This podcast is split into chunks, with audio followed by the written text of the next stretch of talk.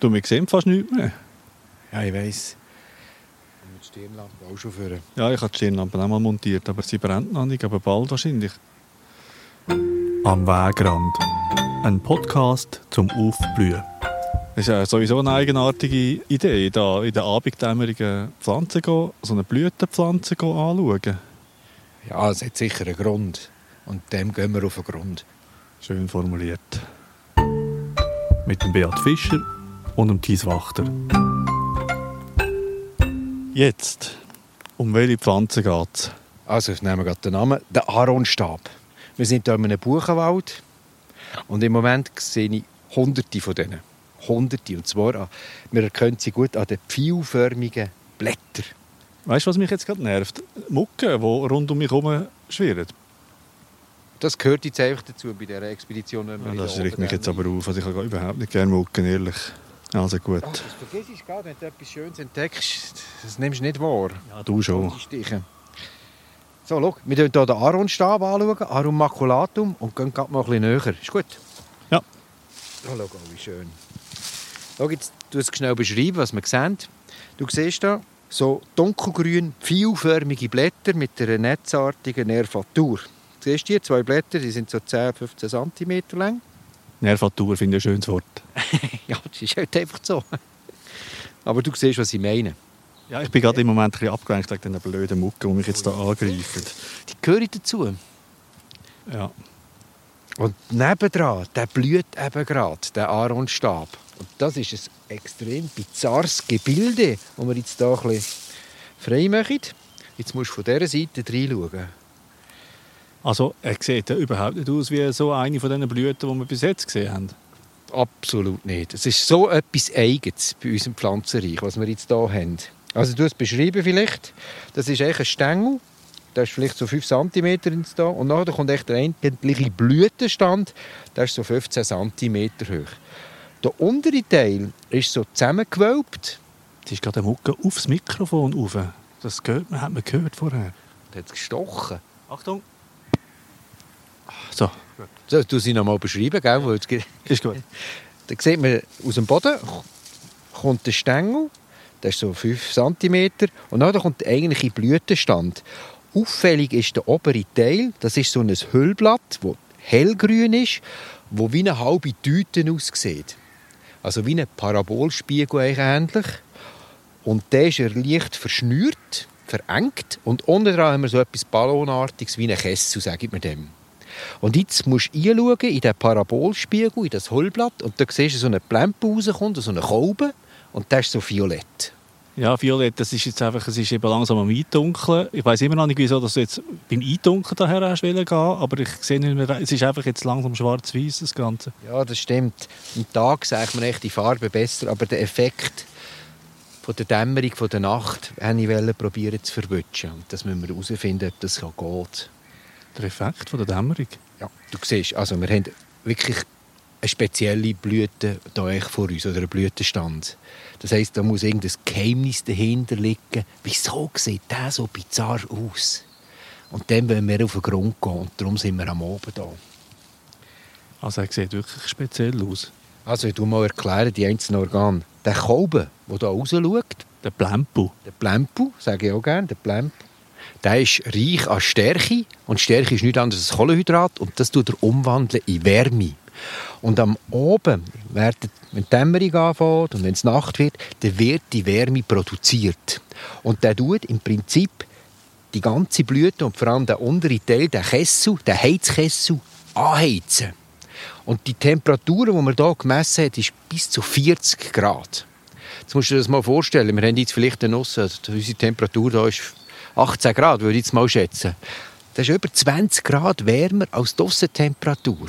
Hast du einen Thermometer da? Nein, aber ich habe probiert mit den Backen. Jetzt gehe ich hier an den Kessel, weil die Backe ist ein feines Organ und ich spüre noch nichts von der Wärmeentwicklung. Muss ich jetzt gerade sagen, wir sind noch zu früh. Also jetzt tut der Beat wirklich den Kopf ins Laub strecken, die Nase ist im Laub und er tut also mit den Backen an den Kolben kommen. Nein, am Kessel bin ich. Ah, Entschuldigung, am, am Kessel, mit dem Backen am Kessel. Es ist noch nicht wärmer geworden. Ich habe gehofft, dass es vielleicht schon angefangen hat, der Wärmeeffekt. Wenn wir wieder heim. Nein, wir machen jetzt gleich. Ein bisschen warten. Und den fange ich an zu schmecken. Weil die Wärmeproduktion, die ist natürlich nicht einfach für nichts, sondern die hat einen bestimmten Sinn. Weil der Kolben, oder es hat noch andere Teile, die, die produzieren eine Art Harnstoff. Also etwas, das so ein bisschen seikelt, das stinkt. Und dank dieser Wärme wird der Harnstoff viel besser ausdünstet. Du, du schnell bitte da schmecken. Moment. Das ist schon ein bisschen. Ja, Moment. Das ist jetzt wieder eine zu knüdeln. Geh mal weg mit deiner Hand, sonst weiss ich nicht, was stinkt. Also, also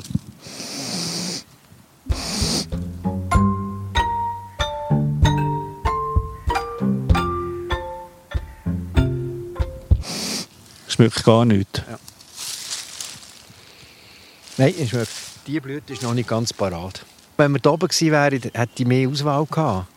Auf dem Bödeli, weißt Also, dann tun wir doch nachher gehen wir noch schnell rauf Ja, und können dort noch schmücken und den Backen an den Kessel heben. Ja, ist gut. Also, eben, du, wir sehen jetzt hier, im Kessel ist es schon ein bisschen wärmer und wir haben einen leichten Harngeruch wahrgenommen. Und durch das, dass das noch so eine Parabolspiegelform hat, wird das extrem weit ausdünstet. Und das lockt natürlich einen Bestäuber an und das ist ganz ein bestimmter Bestäuber. Das ist eine sogenannte Schmetterlingsmücke. Das heisst zwar Mück, aber es ist eine Fleug. Das sind ganz kleine Fleugeli. Also nicht die die blöden Mucke, die jetzt uns da umschwärmt Oh, haben, oder immer noch? Das sind winzige Fliegen. Sie sind so stark behaart, fast pelzig. Und eigentlich jeder Mann könnte sie. Jeder Mann könnte sie, wenn er irgendwie in einem öffentlichen WC aufs Pissoir geht, ist nachher vielfach unten, dort, wo man müsste hinzielen, beim Bisseln, ein Fleug gezeichnet. Ja, das gibt es manchmal. Und das ist genau so eine Schmetterlingsmücke. Das sind die Fleugeli. Wieso sind die dort gezeichnet? Weil es ist eben noch clever. Also, sie sind auch gezeichnet, damit dass wir Männer dort zielen. Weniger zum Putzen. Aber es sind eigentlich genauso eben Fleugeli, die sich vom Urin angelockt fühlen, weil sie legen ihre Eier in Fäkalien, also in Kot. Weil dort ihre Larven sich entwickeln. Das heisst, sie suchen genau das Habitat, den Lebensraum, der so ein bisschen urinmässig ist. Also jetzt wird es langsam ein bisschen grusig da. Überhaupt nicht, das ist Natur. Kot ist ja nichts Schlimmes. Ja gut, das ist jetzt wieder Ansichtssache. Also, aber jetzt gehen wir doch zurück vom Pissoir da zum Aaronstab. Also, jetzt habe ich ja erklärt, die produziert auch so eine Art Urin, Harnstoff. Und die lockt eben genau diese Mückali an. Und die kommen jetzt am Oben. Es sind vor allem die Weibchen, die angelockt werden. Und die kommen auf die Innenseite von dem Hüllblatt. Und da hat sie das Öltröpfchen, ganz fein. Und die rutschen runter in den Kessel rein, der unten dran zu ist. Und jetzt müssen wir so einen Kessel mal anschauen, was da innen passiert.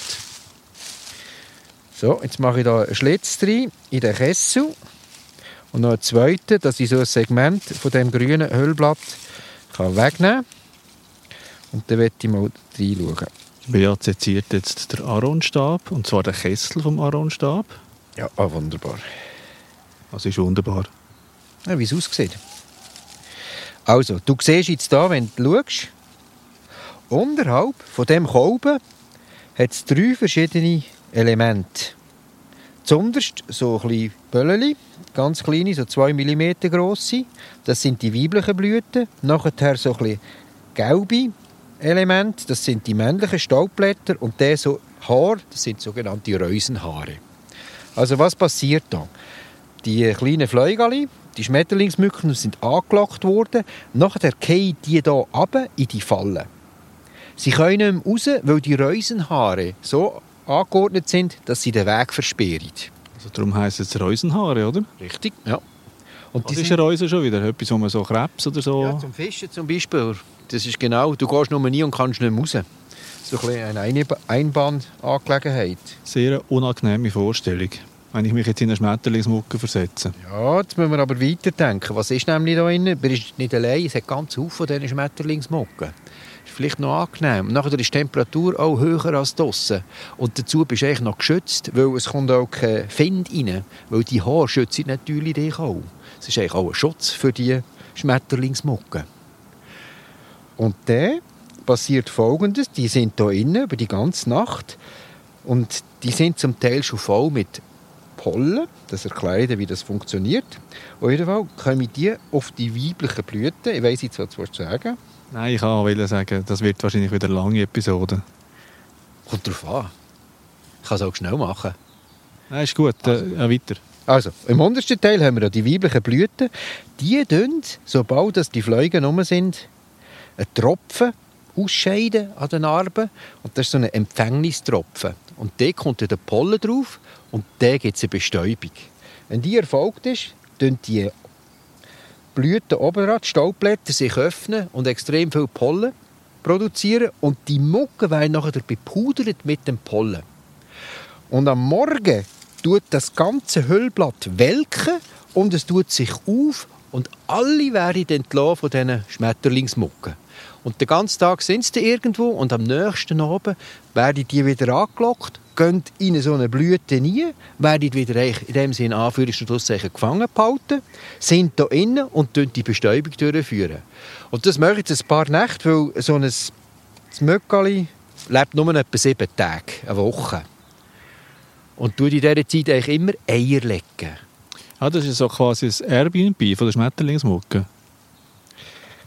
Ja und nein. Es ist eigentlich ein falsches, ein täuschungs Airbnb, weil es ist eigentlich eine Verarschung von dieser Schmetterlingsmucke, weil die Idee ist eigentlich, dass sie Eier legen, weil es dort Urin hat, oder, Fäkalien. Aber das ist eine Pflanze, da hat es nichts.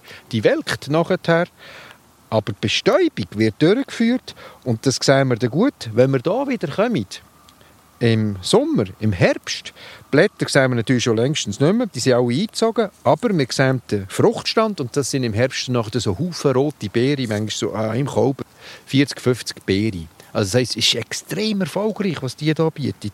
Tut mir übrigens leid, dass ich dich immer blende mit meiner Stirnlampe, wenn ich dir wieder eine Frage stelle. Das Problem. Ich schaue jetzt hier wieder runter. So, schön, oder? Äh, mir ist immer noch ein, Rätsel, wieso dass wir jetzt zu Abend gegangen sind, es ist nicht einmal ein Mückli da drin. Ja, Jetzt muss ich schnell noch schauen. Die ist noch nicht parat. Schau da, die weiblichen Blüten, die oberen sind schon ein bisschen reif und die sind noch nicht reif. Die da wird erst in der nächsten Nacht aufgehen. Dann gehen wir doch noch einige suchen, die richtig stinkt. Ja, gehen wir suchen.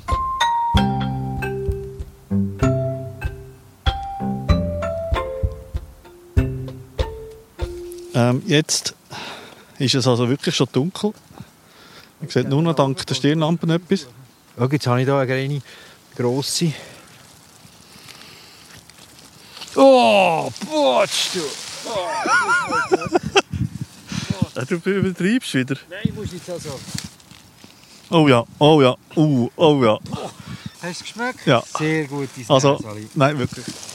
Oh, das ist so, das ist wirklich, also das ist wirklich wie auf dem Pissoir. Jetzt produziert sie einfach den Urin-Geschmack. Ich schaue mal schon reinschauen ins Mentali, ob sie schon angelockt hat, irgendetwas. Ja, jetzt kannst du reinschauen. Da habe ich hier Möckli, die aber gerade rausgehen. Siehst du da unten? Ja, tatsächlich. Das, das sind die Schmetterlingsmucke. Ja. Jetzt hast du die befreit aus dieser Falle? Ja, ich ja nicht wollen, tut mir jetzt leid. Aber was man nicht alles macht, dass man es sieht, oh, da siehst du wunderbar die einzelnen Blüten. Da kannst du unterscheiden mit den männlichen und weiblichen und diesen Reusenhaaren. Die wäre jetzt also die Nacht bestäubt worden. Und sie stinkt wirklich grausam. Aber das war jetzt wirklich eindrücklich, muss ich also zugeben. Und sogar die Mückli, aber die Mückli, die siehst du auch kaum, die sind ja extrem klein. Ja, die sind wirklich klein, das ein paar wenige Millimeter. Aber es hat sich gelohnt, dass wir in der Nacht jetzt gekommen sind. Jetzt fängt es ja Wärme produzieren, anfangen stinken und die Mückli kommen. Und am Tag siehst du das eben nie. Ich bin dir also ewig dankbar, dass ich da den Gestank mitbekommen habe.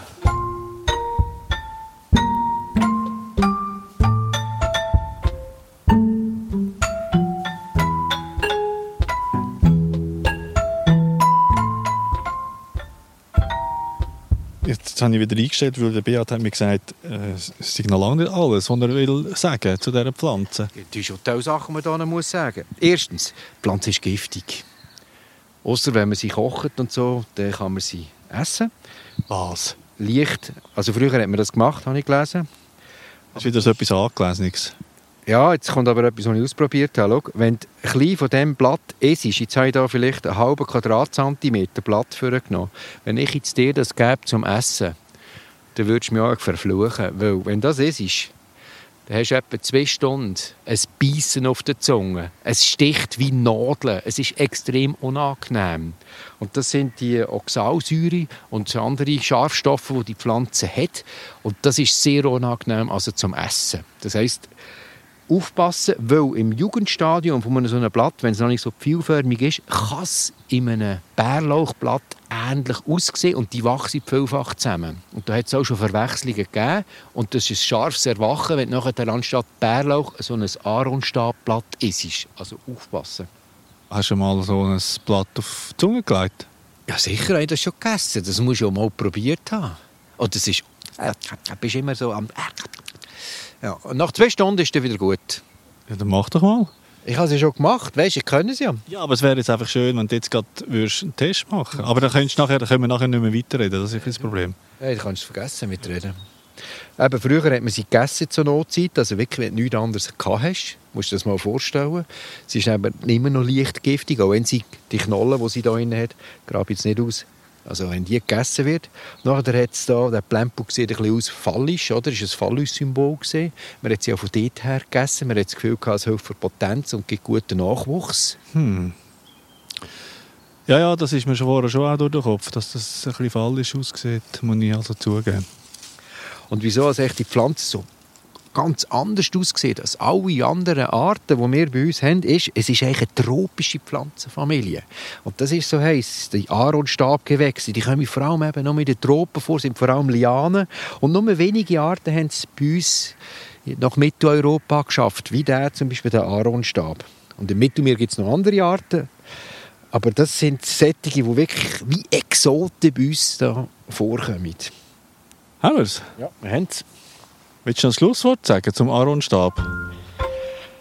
Es ist echt wieder eine von diesen Besonderheiten, die man bei uns in den Laubwäldern findet im Frühling. Also wirklich, es lohnt sich, stehen zu bleiben, ein bisschen zu schauen und zu entdecken. Das ist echt toll. Und in der nächsten Episode geht es um die Rosskästen. Aesculus hippocastanum. Botanik Beat Fischer, Produktion Thies Wachter, Sounddesign Lucky Fretz, Musik Blue Dot Sessions. thank you.